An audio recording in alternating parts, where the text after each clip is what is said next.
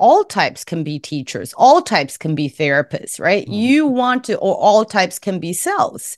Mm-hmm. You can find someone who resonates with you the most, right? Don't limit yourself. If you want to be something, you can. INFP, you know, when we break, when, when we look under the hood and see like what's going on for them, they're really interested in this lifelong question of who am I?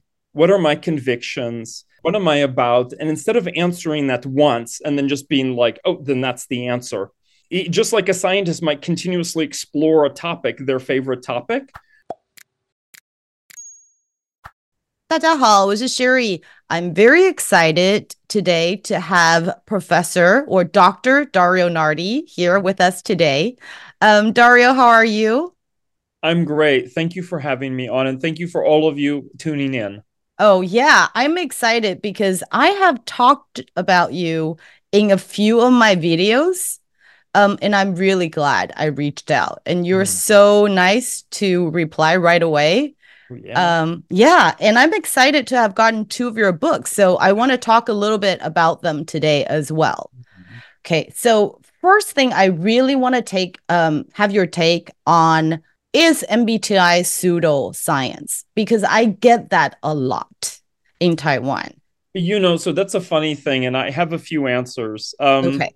One of them is that uh, there's a Minnesota genetic twins study Okay, so this is a genetic study of identical twins raised separately. Mm-hmm. They gave these twins both the MBTI assessment and also five factor model and a number of other uh, assessments.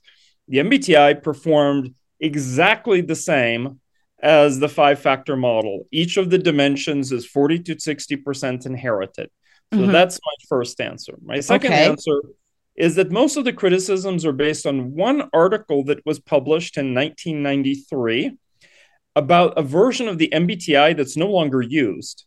So, in the mid 90s to late 90s, uh, the Myers Briggs Foundation got together and they brought uh, psychologists in, academic psychologists, statisticians from around the United States, and they made a new version of the MBTI using um, what was it was now considered like the standard, the gold standard for how you would design psychological assessments. Mm-hmm. So the current version that people take, Form M, is actually not the version that was criticized and has been redesigned.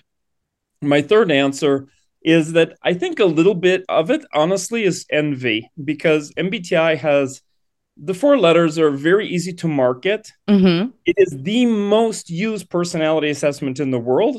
And actually, some people will say, oh, there's no research behind it. That's not true at all. So, not only internally did the foundation do research, but there are literally thousands of master's theses, PhD theses, which of course had to go through, you know, university uh, committees, um, research articles, uh, applications of research that were done in industry.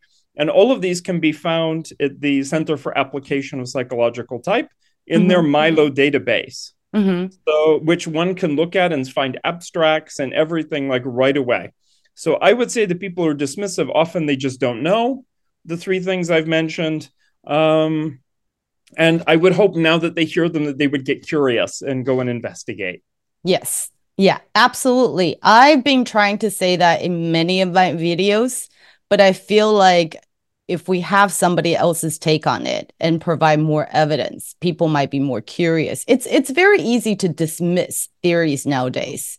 Um, especially, I don't know if you're aware, but mm-hmm. um, MBTI is very popular right now in Asia. And mm-hmm. partly because I think the web 16personality.com website uh, made it very easy. It puts a label on every personality type. Um, mm-hmm. So, I mean, there are cool types and not so cool types. And secondly, I think it's because of the rise of K pop. Mm-hmm. Um, and K drama. So all the K pop stars sort of put that on their profile, mm-hmm. you know, their blood type, their horoscope, and their MBTI. Mm-hmm. So I think partly because of that, and also uh, right now, maybe people really want others to know them better. So mm-hmm. putting a label on themselves, it's easier, right? It's faster for human connections. So I think that's why MBTI is super popular in Asia right now. Mm-hmm. So there are pros and cons, and the cons is that people misunderstand this tool. And um, so either they love it, worship it, or they dismiss it. Um, and a book has come about. It's talked about amongst our community. Um, the the psychology community is um, personality broker. Mm-hmm. So that book sort of made MBTI Foundation sound like Illuminati. Yeah, yeah, I, it's it's a very strange book. Uh, I, I don't really know what to make of it. It seems like the the critics are often um, they have almost this obsession with the Isabel Myers and her mother, Catherine Briggs. And they actually did a tremendous amount at the time, especially. I think most people, maybe, maybe it's hard to imagine for the younger generation to know what obstacles women faced 100 years ago. And the fact that they did get academic psychologists, it wasn't just two women in a kitchen.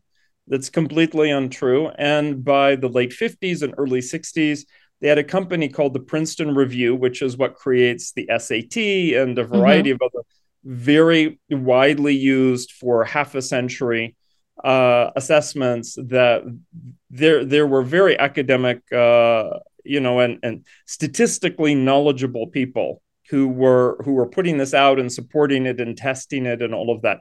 That said i want to reiterate what you said that of course because it's convenient people can also misuse it they mm-hmm. they don't know that you know when you scratch the surface underneath it's actually mbti is just an instrument that it's really trying to be like um, a doorway to jung's original uh, framework which was mm-hmm. a therapeutic framework and i would say the the easiest metaphor for people to understand in terms of like oh is it sensing or intuiting preference or mm-hmm thinking or feeling preference. That's the word preference. Is like I have two hands.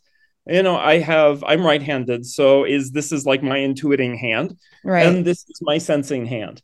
I use both hands. I would mm-hmm. hope everybody does sensing, well, intuiting, yeah. thinking, feeling. They all do it, and it's just like saying, "What is your preference? What is your handedness?" Mm-hmm. And people naturally they write right away, you know, very easily with their preferred hand.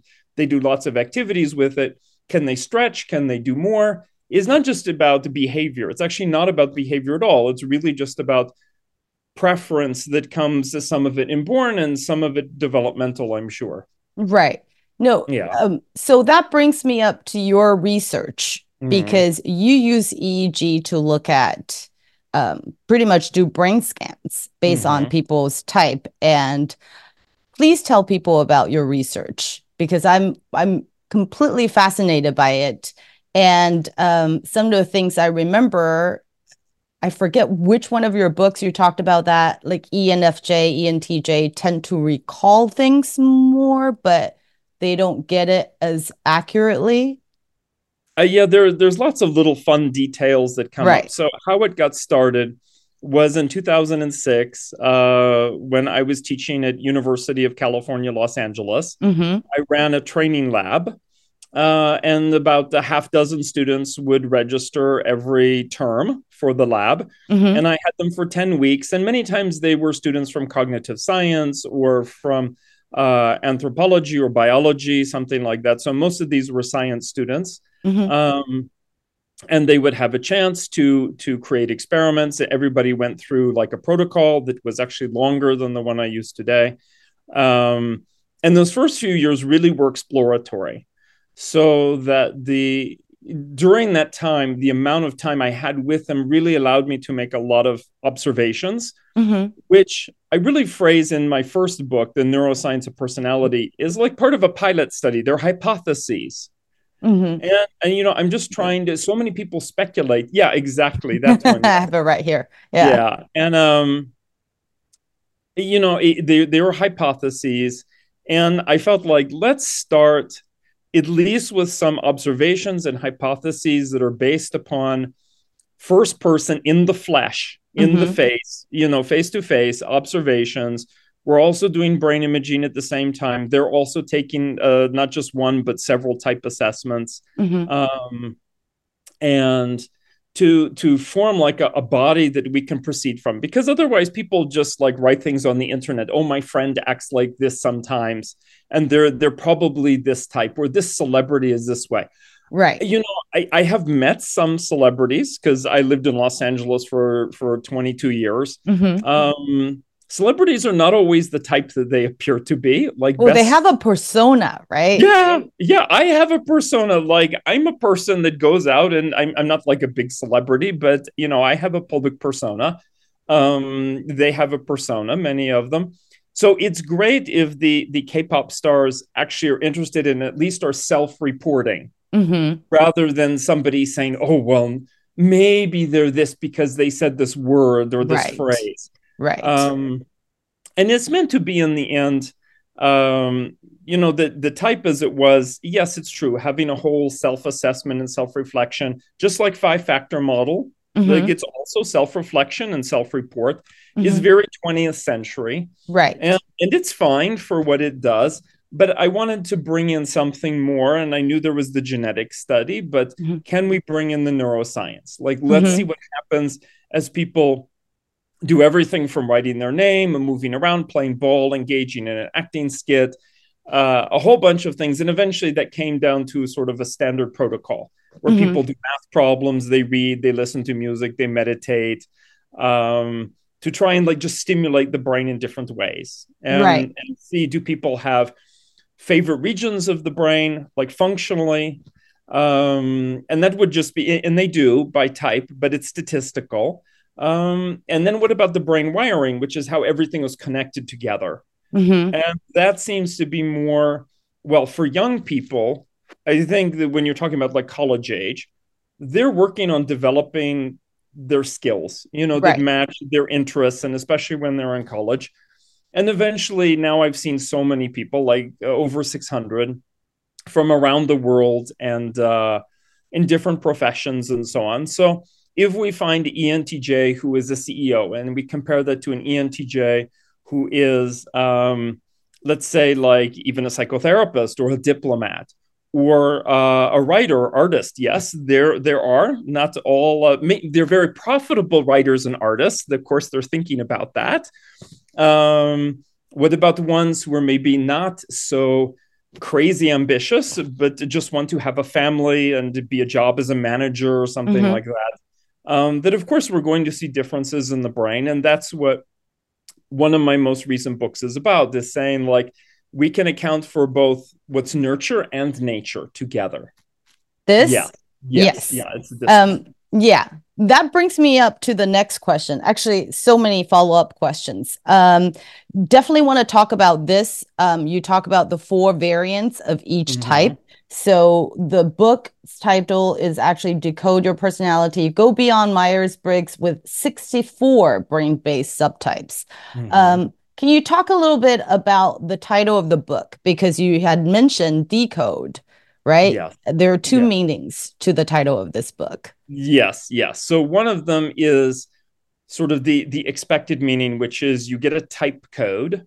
And now I would advocate that people have five letters, not four um, and this is just like, what do the letters mean and how do you decode that?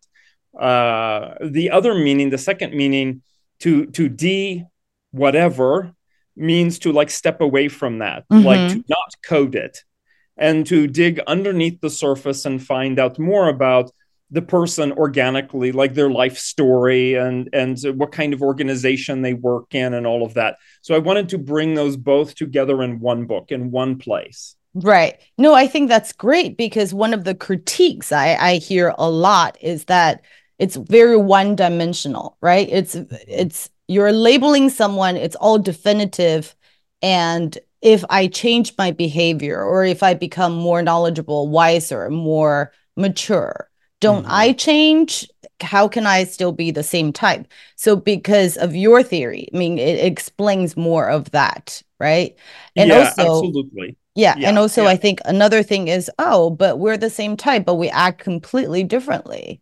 Right. And yes, you talk a yeah, little bit about that. Yeah. Yeah. And I, I, in particular, there was this moment just one minute that happened in the lab at UCLA, and there were two students who had scored, and they had time. I mean, they had ten weeks to settle on their type preference, and both of them, uh, both of the gals identified as INTP, mm-hmm. and they were shocked uh, because their behavior was so different. And one of them was, um, we'll say, like a very like analytical, confident, aggressive, almost maybe you might say a little bit pushy she was very clear on her thinking and would communicate that.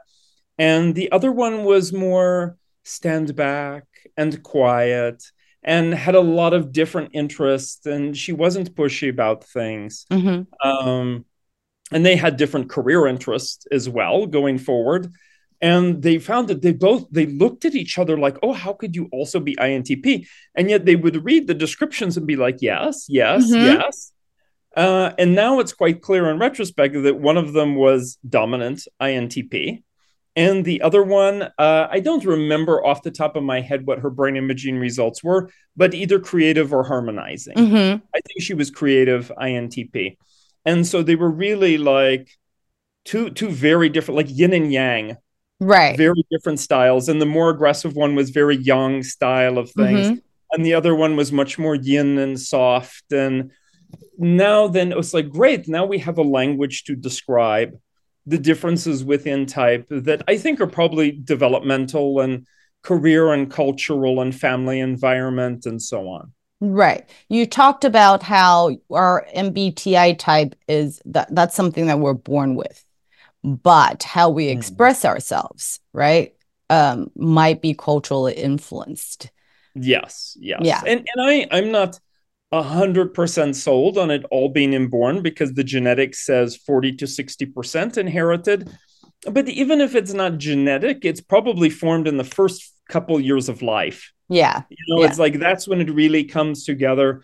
And then once that happens, it's like, well, if a person thinks they've changed type, they've either grown, they've gotten wiser, they've stretched. And, you know, the original theory and the research since then shows as people get older, they do tend to balance out and move to to their opposite which is individuation right that's yeah, what yeah, carl jung talked about individuation right. yeah right. absolutely and that's that's another theme i feel like anytime we want to talk about personality let's talk about development mm-hmm. and ask a person like how were you at age 15 and mm-hmm. then compare that to now which is say age 35 or 55 whatever it is right so yes. in your book you talk about the four different variants and mm-hmm. ultimately is that is that what you're talking about like we could utilize all four variants within this personality type i believe so because when i have done uh well first of all the neuroscience not my research but other people's research says that when we look at brain wiring that can change over time. Like it takes mm-hmm. a while to actually change. It's like a habit building. You need to be in a new environment doing things differently. But it does say, yes, after two years, two years is the typical reliability, but whether it's five years, 10 years, one, two years, uh, it can shift.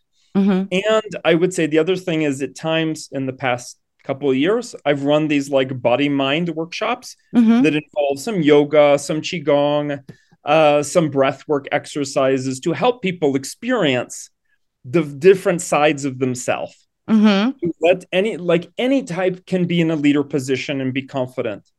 Any type can be part of a group and participating to increase the harmony of the group.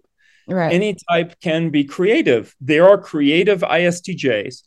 Okay, there there really are. My dad actually in his old age, I did brain imaging on him over the summer he's creative ISTJ. Like that's and it makes sense because every Sunday he gets up and he gives like a little sermon. He's in a retirement community mm-hmm. and tells stories and all of this. And he just he thinks about it over the week, but there's no note cards or anything. It's just like boop, his inner ENFP, his opposite type comes out and he knows how to let it come out. Right. And yeah, and anybody also can be you know good in terms of one-on-one relationships mm-hmm. like we all have the capacity to be uh rapport building whether it's romance or it's a parent child or whatever the client and and uh you know like psychologist or diplomat or something like mm-hmm. they all we have the capacity for that Right. Right. And I think this is what I talk, uh I, I tell HRs at companies who actually try to persuade me to conduct MBTI for at the uh, you know the first interview so that mm-hmm. they can screen for talents. Mm. And um and you talked about being uh your your best fit type is INTJ, right? Yes. Yeah. And people hear about this type and go, "Oh, they must be scientists or engineers," which, mm. you know, you are a scientist. Yeah. But you also wrote a book that's basically uh it's really storytelling. Mm-hmm. Right. So you're a writer and you tell stories, and this is all basically, I mean, it's not, I don't know if it's based on real stories, but but it's stories. Yeah, yeah, right? it's it's fiction stories. It's yes. fiction yeah. stories. Um, yeah, because there are prints and there's time travel and and whatnot. So, yeah, yeah. um, so I think you prove a point on how MBTI cannot be used to to label people or limit people, saying you must.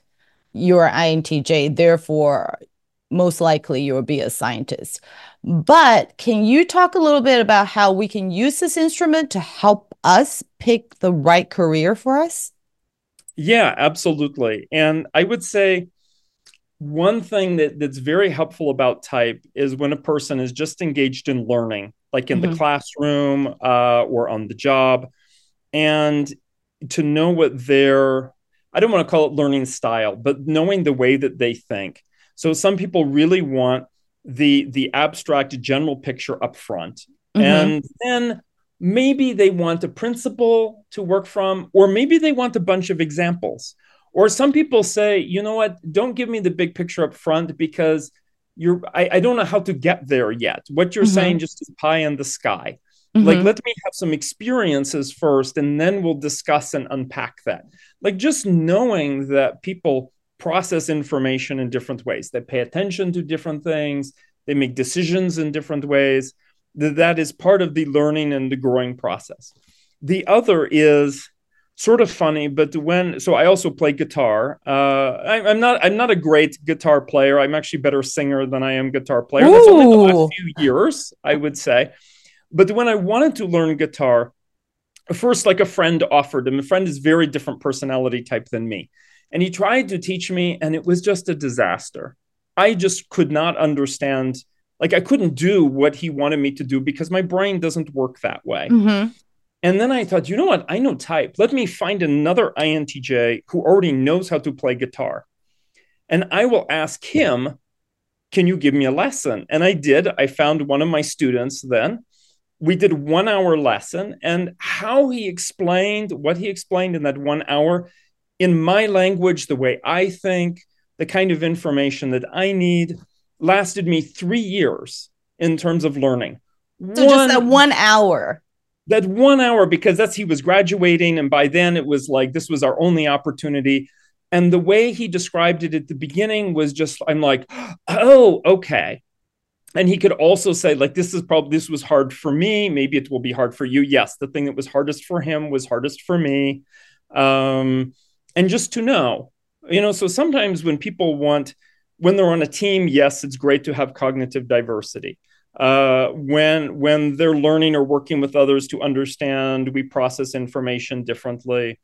But also just when we want to say, like, yeah, I want to learn something or I want to get good at something. Find someone who's your type, and the only way to know that is if you have a language, right? talk about type, which is the whole point then of having this code. No, I think this is great because now we know all types can be teachers, all types can be therapists, right? Mm-hmm. You want to, or all types can be sales. Mm-hmm. You can find someone who resonates with you the most, right? Mm-hmm. You seek out a teacher who understands like how you think and you mm-hmm. learn better that way. So, I mean, I think that just tells everybody um, and I really like my audience to know, like, don't limit yourself. If you want to be something, you can. Like, who says like INTPs can't be this or oh, you talked about INTPs thought they couldn't be therapists because they're not in they're they're less emotional or they they uh, they're less sensitive. That's just not true. Like you right, can. right. you have yeah. a different framework of thinking. Yeah. Yes. Yeah. Absolutely. Absolutely. And that's and now of course i i think like because of the person's underlying type, even if the person is a writer, a musician, or something, if they have intuiting and thinking preferences, they're going to approach learning as if they were a scientist. Mm-hmm. So they're going to think like, yeah, you know, I'm going to try several hypotheses on like ways I could put together a song or whatever it is. Like they they are going to try to innovate. They want to understand the abstract principles of like music or something like that.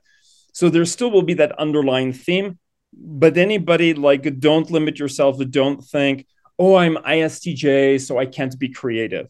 Right. Really not true. Right, right, absolutely. Yeah. And, and, when you talked about that, it's very funny because I wanted to share with you out of all the videos, uh, the types that I talk about, mm-hmm. apparently my fan base is mostly INFPs, which is funny because my best fit type I identify as INTJs the most. And um, based on YouTube and Bilibili, those two platforms, I have 1.6 million views just talking mm. about INFPs. It trumps any other type. And so, uh, first of all, I, I've been thinking about that. Why might that be? Like, why do mm. they resonate with me? Like the way I talk about it. Why does mm. that resonate? So, I mean, I'm I'm kind of curious about that. And one of the things I thought about is that in our culture, they really don't get ENTJs who understand and accept them. Mm, right. Mm. So I am yeah. sort of that's that's something that I'm developing introverted feeling. like I'm actively developing. So maybe that's why I haven't figured it out, but that's something that I'm exploring. Mm. But um, I bring this up because I have such a huge INFP base I'm mm. wondering if you could talk a little bit about the four variants because you had talked about dominant, harmonizing, creative. Mm-hmm, what was mm-hmm. the fourth one? The normalizing. Fourth, formalizing. So yeah. I'm wondering if you could talk a little bit about what they mean mm-hmm. and maybe use INFP as an example of how they they show up as those mm-hmm. four types. And I'm mm-hmm. very interesting how you say they are serotonin based, dopamine based, and whatnot. That's mm-hmm. fascinating to me. So, can you talk a little bit about that? And for the people who are interested, it's in this book. and mm, I'll, I'll provide the Amazon link below. And I mm. hope this gets translated, really. yeah, yeah. Yeah. Okay. Yeah. I, I, I do feel I so my previous book, The Magic Diamond, was meant for advanced students of type and of Jung and I think is look. Is I have all of your books. Oh, yeah, yeah, and, and that's that. That the book is a challenging place to start. Yes, um, not because of theory, but because it opens up a lot of work for the person to do. Whereas this book, Decode Your Personality, each chapter is designed at the beginning. You just turn to the chapter for your type, whatever you think your type is, and the chapter opens up assuming you know very little about type and just unfolds it based. It has stuff from interviews. It shows like the, the preferred and the supporting functions. Uh, and then the sort of the yin and yang version of each. So people will start to see right away, oh yeah, there's variation. Mm-hmm. Um, and and then it gets into the four subtypes and then it goes a little bit further to show some of like the harder areas and things we can work on and of course some suggestions for uh, you know like what to do in your life to improve it and yeah um, so it, it's very funny. Before I talk about the four subtypes, there was just uh, I just did an interview with someone in Japan uh, two nights. Actually, no, it was just last night. You know, uh, I saw that video uploaded eight hours ago, but I didn't have time to watch it all yet. Yeah, yeah, yeah. So, so he Matt Sherman has uh Sherman son uh, has um, INFP preferences, mm-hmm. and he also finds a lot of his followers uh, are also INFPs, although he specifically targets them. Oh, uh, or, or invites them. Maybe target is not quite the right word. um, and, and, I think that there's a, I, I suspect there's a couple of reasons for it. One is um, for our type, you know, with the thinking and judging preference, that when we do explain something, we tend to explain it in a very straightforward way. Right. Like it might be a little bit abstract, but we're like number one, number two, number three. Like most people can follow that regardless of what their type is. Mm-hmm. Um, and then the other is INFP, you know, when we break, when, when we look under the hood and see like what's going on for them, they're introverts, they have a feeling preference and they're really interested in this lifelong question of who am I? What are my convictions? Mm-hmm. Uh, what am I about? And instead of answering that once and then just being like, oh, then that's the answer, they just like a scientist might continuously explore a topic, their favorite topic, that they are going to keep exploring who am I and what are my convictions? How what what, what are healthy ways to for me to engage in relationships? Like how can I become the best version of myself? Mm-hmm. Like these are questions that INFPs often ask. Right. Yeah. Right. So what better way than to go either to another INFP or to go to somebody who can simply explain stuff in an easy yeah. way? That makes a lot of sense. Yes. Yeah. Yeah. Yeah. yeah. That's, so that's helpful. Yeah. Yeah. So that, that's that's my theory uh, on it. Yeah. Um, as for the subtypes, I, I feel like first of all, I want to call them variants because that should really be like, you know, we vary, but we're still the type. Subtypes right. maybe sounds like it's smaller boxes. And mm. like, I don't want to suggest, oh, you're in this tiny box. Right. But the fact is, everybody in the world, in their own language or in English, and knows the word variant. And that isn't a really like a happy, positive word now. Mm. You know, we mm. associate that with like COVID 19 and right, like, right, right, right, yes. right. Yeah, yeah and and it's also just a little bit vague you know and, and it just is a very practical matter like letting people know what something is about. So i i call them subtypes. But when we get into the book just as we described like you can shift over time like that's right. the developmental part of you. Yeah. Right. So what to sort of like I could go into a big history of why there are four and the other people who've done research in this area and that fed into that um I, I won't do too much of that well we can um, find that in the book right exactly yeah. exactly yes i give the whole story about anthropology about uh, victor Gulenko in ukraine about uh, dr helen fisher and her neuroscience research uh, neurotransmitters but doesn't you know four felt like something that was very defendable in mm-hmm. terms of the data and the research and other people's work so i said right. okay let's let's say four um and then as we look at them, so what, what's like a quick and easy way? So dominant, I would say, imagine, you know, it's it's very confident, driven version of a type. They know what they're doing. They're they know why they're there, whatever their type is. They have sort of um, an aggressive, like testosterone kind of feel to them. This could be a woman or a man. It doesn't matter mm-hmm. what type. There's just the sense of like I have big dreams. I have big goals. I'm confident. I- am amazed sometimes even other INTJs can just like call up a CEO or just walk up to some CEOs. Like something in them says they're comfortable with leadership. And either they grew into that or they've had that since childhood, however that went. Mm-hmm. There is this feeling oftentimes of being comfortable in a leadership position. Right right what, whatever that is and that could be from the outside like they don't have to be in a company they could be mm-hmm. independent but still they'll just walk up to anybody they don't care mm-hmm. oh you have a yacht and billions of dollars like whatever i'm going to talk to you right and right. and there's there's no shyness mm-hmm. there um, and they do tend to be more physical in their behavior like more assertive and and mm-hmm. so on uh, and we do often find whether it's an ISFJ, who's the head of, say, a, uh, CEO of a hospital. You know, that's that's a big important leadership yeah. position. A lot of choices have to be made. There's a lot of people that, in a way, are like smarter than them who work under them, the physicians and specialists, mm-hmm. patients, nurses. Like it's a whole giant, complicated system. And yet, it, you wonder, like, okay, ISFJ is known as this like soft and supportive type, and and yeah, they can be that way, but there is a version that can step up right. and step into a leadership position and be like these are what my values are about. Um, they get training and support on how to be a leader you know whatever it is. So that's the dominant style. Mm-hmm. the next one is uh, usually it's the way victor Gulenko would talk about you talk about creative next. Mm-hmm. and the creative is very dopamine driven. It's that version that likes exploration that asks questions is curious enjoys travel, is not set on one idea, mm-hmm. or are they set on one organization or even one profession.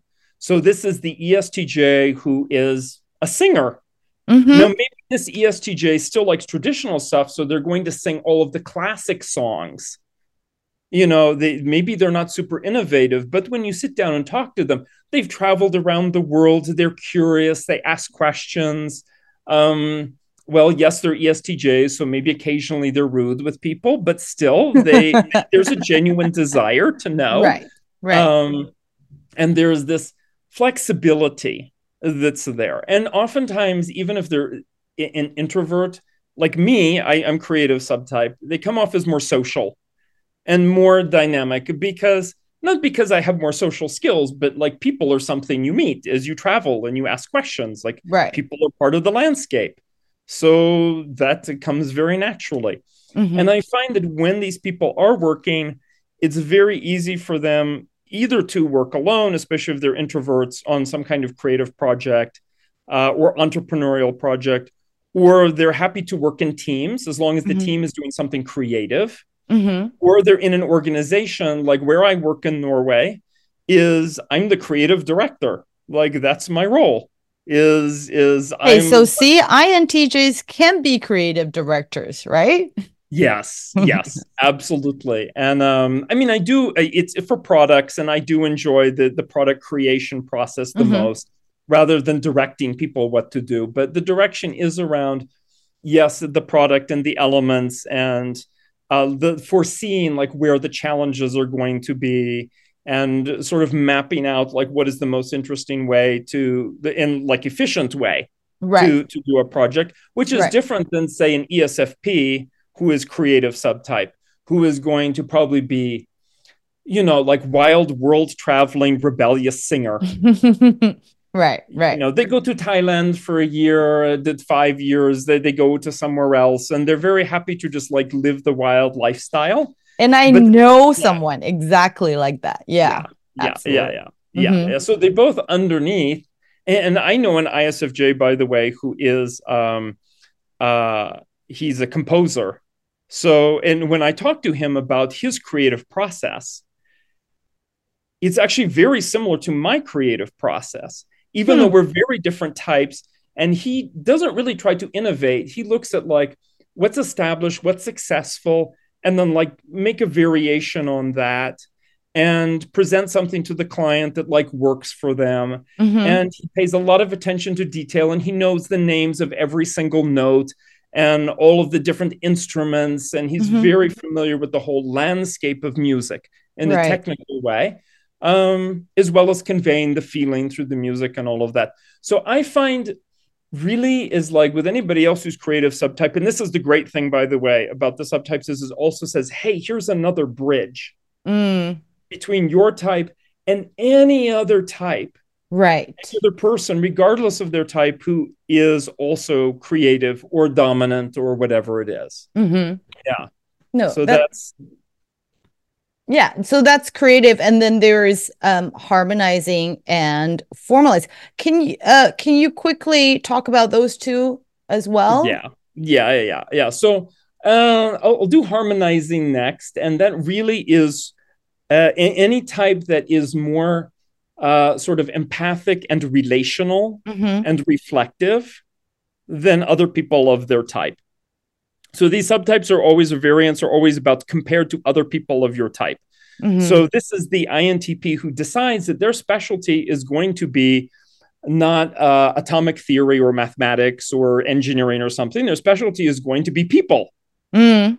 And they're going to be a coach for people. And you have to learn how to relate to people in a different way than an engineer is going to relate to their topic.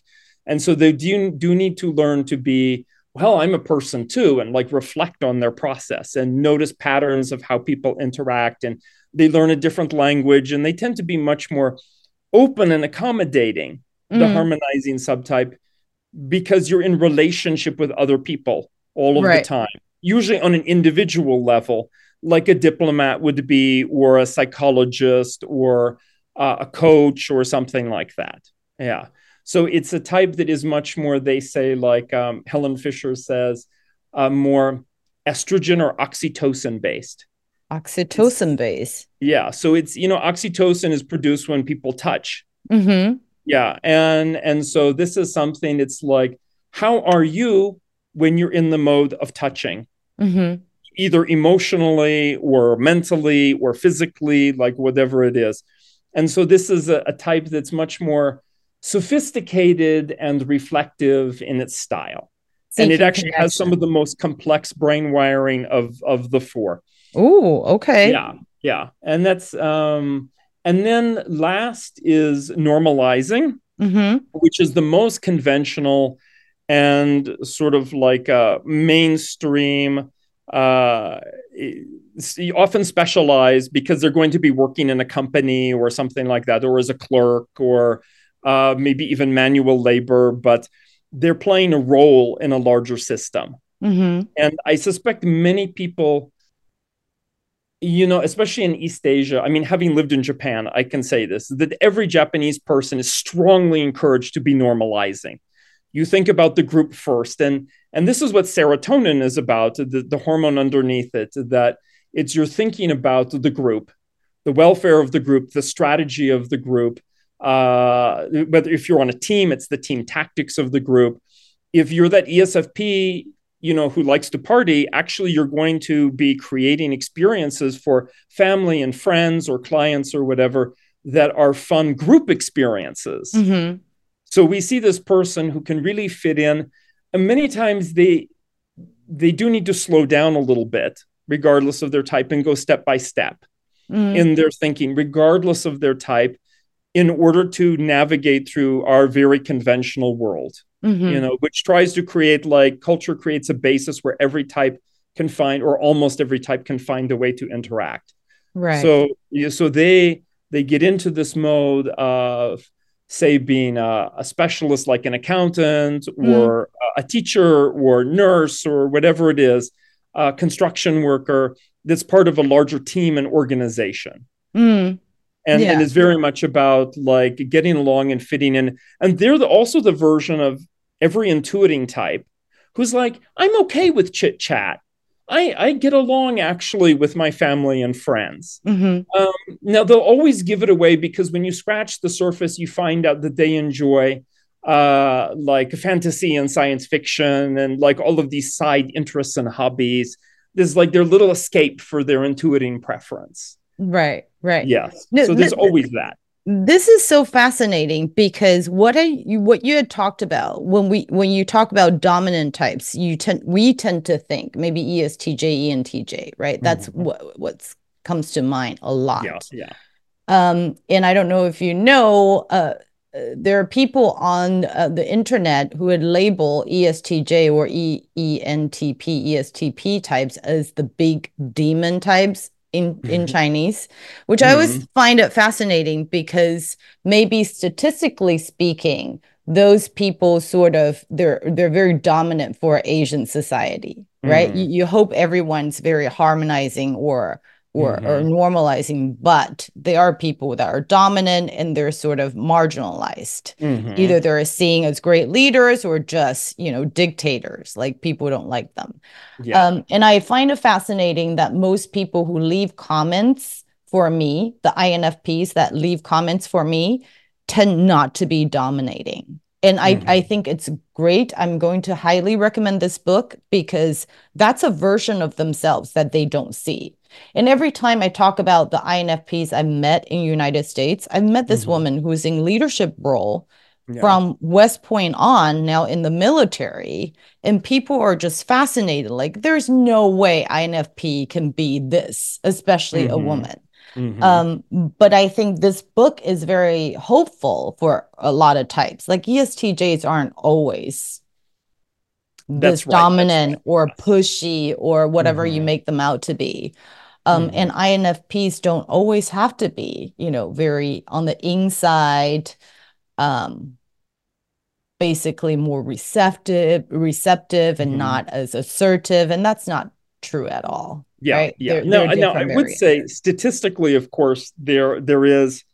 Uh, I, I haven't. I'm so excited this spring to actually come back to East Asia to go to Japan and Singapore yes. and so on and get data from East Asia. But I do have data from United States, from European countries, from India. And I think culture for sure plays a role towards pushing people and a lot of people in India are normalizing because mm-hmm. that's like the it's it's a culture. Yeah, yeah, absolutely. It's a culture. Actually, Europeans and Americans are not the same statistically. That that Americans are more extroverted and more in their presentation, regardless of their type. Even the introverts are more extroverted. Mm-hmm. Uh, they're a little bit more wild. There's a little bit of a push towards innovation that's there in the culture. Europeans are actually more sophisticated they're quieter they're more likely to show this harmonizing pattern that's there um, and so there isn't such a thing as like a monolithic western culture and probably not you know eastern culture either no yeah. and I, I think a lot of asians find that they our our culture uh, has more in common with the european culture like mm-hmm. american culture is very much like extroverted hey you you you should be a go-getter right? Goal oriented, um, you know, look out for number one, which I mm-hmm. hear a lot when I lived in the States. Um, so it's it's really almost complete opposite mm-hmm. of what's encouraged in Asia, which, you know, when you come, well, I hope you do come to Taiwan. Um, yeah, yeah, at, I, at, I at some so, point. Yes. Yeah. yeah. and I'd love to volunteer to to have my brain scanned. Um, mm. maybe luckily at some point in time I can volunteer at your lab. Um, yeah, what I know you're going to Japan. Can you talk a little bit about um your travel plans, what you plan to do there, and um if people want to meet you, fly to Asia, Singapore or Japan. Yeah. Um, how could they do that? Yeah, sure. So the the Japanese conference dates are set, and it will be in Tokyo, um, and uh, it, it, will be in both English and Japanese. So there will be translation. Uh, I have volunteered to do my one hour in Japanese, but uh, we'll see. Uh, まあそうかな、ちょっと難しいと思う。or for uh, the, those people who can understand Japanese more than English, highly recommend. Yeah, going to that. Yeah, yeah. Yes uh, and and it's it's in a, so it's April second to 4th mm-hmm. uh, is the the conference itself, and it will be a mix of cultural exchange uh, because it's also being spo- it's being sponsored by it's a Tokyo Type Lab, but also the Australian Type Association. Mm-hmm. So they'll be coming together and there'll be opportunities to, you know, like have Japanese food and to go to some temples and that kind of thing, uh, as well as the type talks and also talks that will be around like cultural similarities and differences. So that will be three days the, the April 2nd, 3rd, and 4th. And then April 5th, at least April 5th for sure, will be a day for brain imaging and we're going to have several people there because I've trained other people as well. So I will be there. Uh, my my French business partner will be there. Uh, there will be people from the U.S. who are trained. So a lot of people will be able to sign up and to do brain imaging sessions, and uh, and not not for a huge price either, um, because we know we're traveling and we just want to include people. Um, and then the next week, uh, we haven't selected the days yet, but there will be two days in Singapore that will be um, I, I, guess uh, be around like the 9th to the 12th of april so like a, probably like a thursday evening and a sunday afternoon mm-hmm. uh, it, towards the, that second week that that's in april uh, and, and, I have like a there's a little flyer right now for the Tokyo event, and there will be one soon for Singapore. If you so, have the link, please send it to me so I could attach it um, uh, uh, with this video so that people who are interested can see. And I'm actually, if I ever get a chance, I love to see, I love to get my brain scan, especially um, try to figure out if different parts light up or the same parts light up when I speak Mandarin versus mm. English. Because I've been told by my family, like the pitch is different uh. when I speak two languages. And I wonder because I learned English when I was 13. Mm-hmm. So I'm mm-hmm. always very curious. Like, does the way I think vary? Like, do I different variants show up mm-hmm. when I speak um, those two languages? It, it's it's something that's very fascinating to me, and I love to explore that. Yeah, yeah, yeah. You you, you were not the first one. There are. Uh, I remember this gal who at the time had lived in the United States. She was from Germany and um, had lived in the U.S. Uh, gosh, then maybe six or seven years, something like that. And a lot of Germans understand English, but that's different from being fluent. Mm-hmm. And we found that even though her English was very good, that still the, this region in the what's called left temporal region, which helps process language, was more active when she did things in German, than, uh, when she did things in English than in German. Mm. Because still German was her native language. And the English, as good as it was, still required some extra effort. Right. And then it would be curious to see, like, the few people that I've had in the US who are native from Japan, because mm-hmm. I did have a few students. Um, and actually, yeah, I did. I did in the original study have someone from Taiwan as well. You and did? it was so interesting that in the visual region of the brain, that the the right hemisphere visual visual region, which is back here, which is the region more for like holistic vision, which I think when you work with, uh, I mean, Japanese kanji, so the Chinese characters, that that uh, and certainly in Chinese, you have to know like many thousands of characters. Yeah. yeah. That that it it produce it like encourages the brain. It has to work differently visually in order to process compared to say a language like english or french or something which is just right. one letter at a time. Right right. And and it's a different experience. Yeah. Right. Oh i hadn't thought about reading which is yeah that's fascinating. And i thought i remember there was a study before about how to do math like which language helps you do math better right? Mm-hmm. just the way you count or the sound of the numbers. Mm-hmm. um so that's also very fascinating. And i did want to share with you because the reason why i started learning mbti was you know i don't know if i shared with you was because of a midlife crisis no no i didn't know oh okay. I, I didn't share with you so I thought, you know, being, I mean, studying psychology and sociology and, you know, having years of experience, I thought I knew myself. So mm-hmm. I go mm-hmm. back to graduate school at Teachers College and I realized, you know, we took a number of assessments, MBTI being one of them. And then it sort of helped me understand there are values in different cognitive functions, like the way I think, the very TJ mm-hmm. way I think, which I thought, you know, obviously the society gives TJ thinking a, a bit more value, right? Yeah. Yeah. So uh, that's not the only way to view the world. Mm-hmm. And that has blind spots right attached to it mm-hmm. so understanding that and sort of understanding how i co-created a lot of relationship dynamics so it's not just their problem it's my problem as well so that mm-hmm. really helped me um, and so i wanted to study mbti more and about its implications and that's how i found your research and i thought they were very helpful um, especially i think the magic diamond might be hard for people to read as mm-hmm. a first book, but um, but still really highly recommended. Um, but I wanted to share with you that I spoke to a Chinese medicine doctor yesterday. Mm-hmm. And he had, um, you know, he had, you know, taken my pulse and talked about the five mm-hmm. different types of people, which was five fascinating. It's, I mean, it's typology, right? Yeah. And he had described one type um, of just being uh, sort of the go-getter like very dominant type mm, and the diseases that come with it or the mm. symptoms like high blood pressure and this and that um, mm-hmm. and he talked about maybe you have acne or skin problem but it could originate from you being very yin or very yang and there are a mm-hmm. lot of similarities like just in that concept that's similar to mbti and i almost identify like that's a very dominant ENTJ, EN, ESTJ that you're talking about, right? Mm-hmm. That type of person with that type of pulse.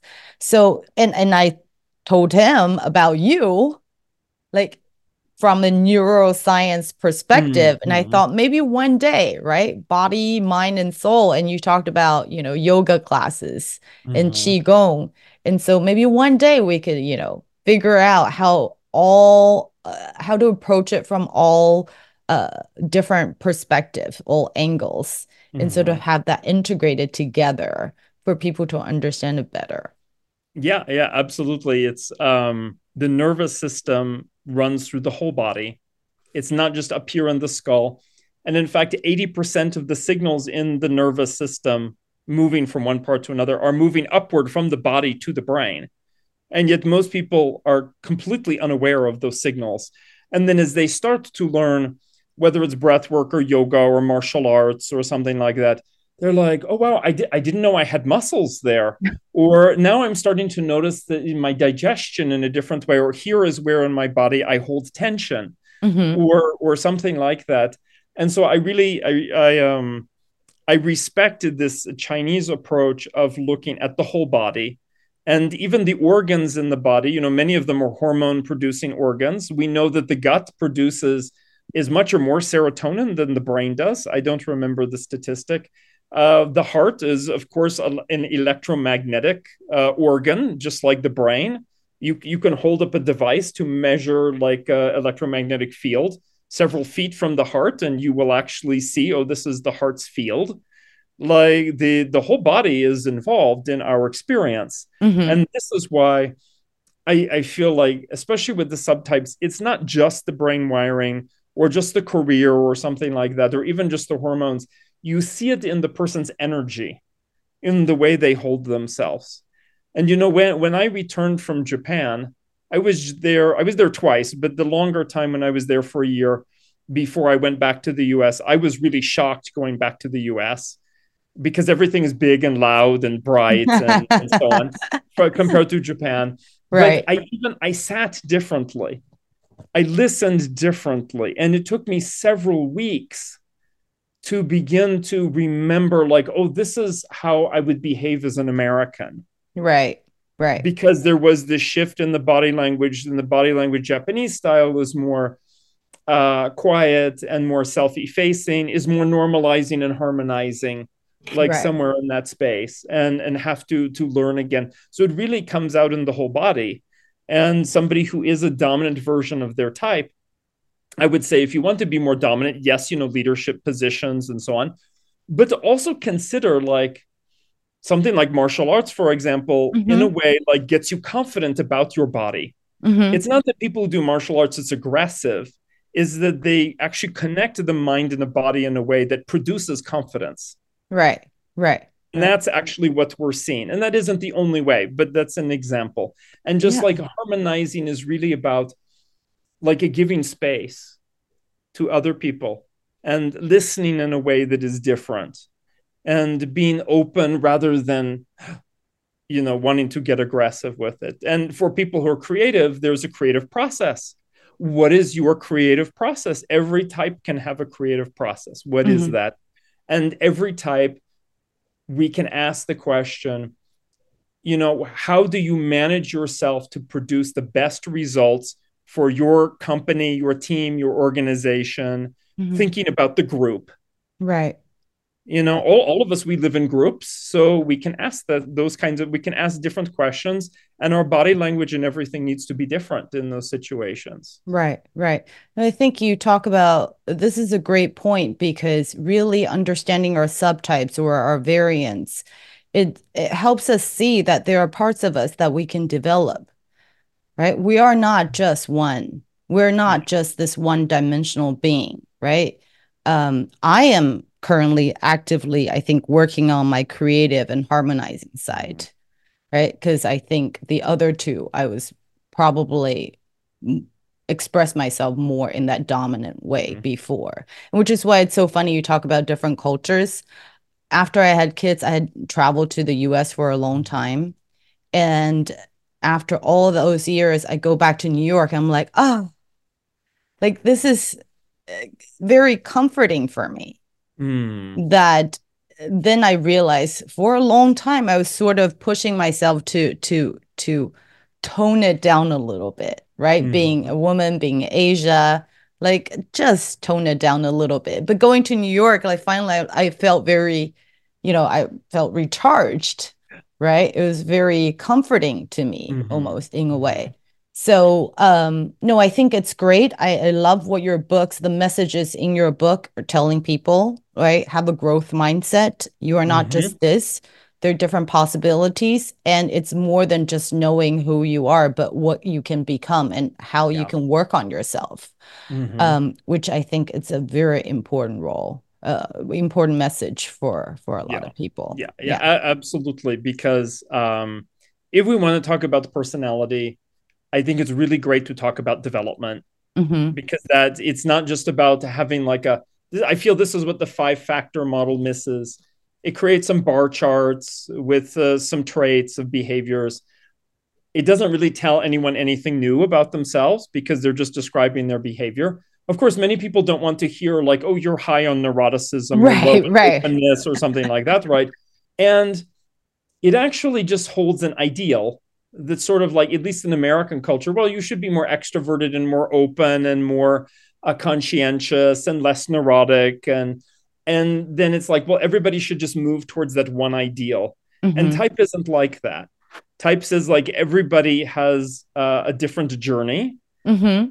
and and I love know, that course, journey. Yes. Yeah yeah yeah yeah. It, it just uh, by by their type of course but also we can then sort of dig underneath and and see and that's very much the stories we're about in the other book mm-hmm. is like looking at some examples of type and showing the the type dynamics yeah mm-hmm. uh, in the teaching tales and also showing like how does every type react when faced with a challenge mm-hmm.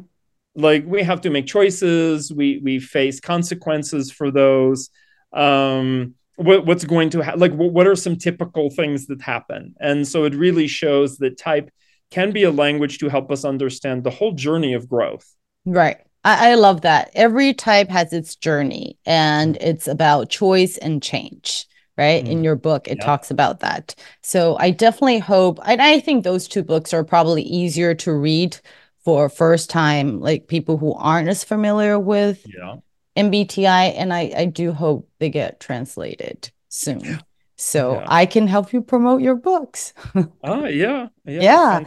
yeah. There, there's some um, Turkish, Arabic, and um, Italian translations happening now. Actually, the Tur- Turkish one just came out. Uh, not not congratulations of early book. Yeah, thank you. And it's uh, I don't know Turkish, but at least I can give it to my Turkish friend, and she will appreciate it um, and the same with Arabic, and mm-hmm. it's uh, and the Italian. I'm half Italian, so it's a little bit more in the family, and it's just exciting to see that. Yeah, yeah. Well, I, I definitely yeah. hope um, you have Chinese version, and I can help you read it to make sure the translation is correct. Right? Uh, yeah, that is a very important. Yeah, yeah, and, and especially. I, I think it's especially true with type, whether it's type descriptions, um, or an explanation because like the nuance of the word's choice right.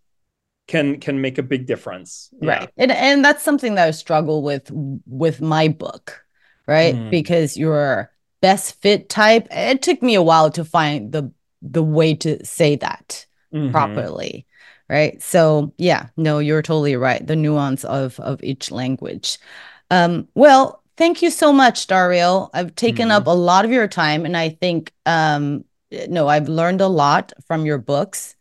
And I do hope we have more chances to talk online. And mm-hmm. maybe you could be a frequent guest of my show. We could talk about MBTI yeah. more. Oh. Yeah. And I hopefully I get to meet you when you're in Asia. So fingers crossed. Oh yeah, absolutely. Fingers crossed. Yeah. Yes. yes. Thank you. All right, no, thank you, and um, and to my audience, 谢谢大家。那 we'll see you the next time. All right. Thank you. See you. See you. Thank you.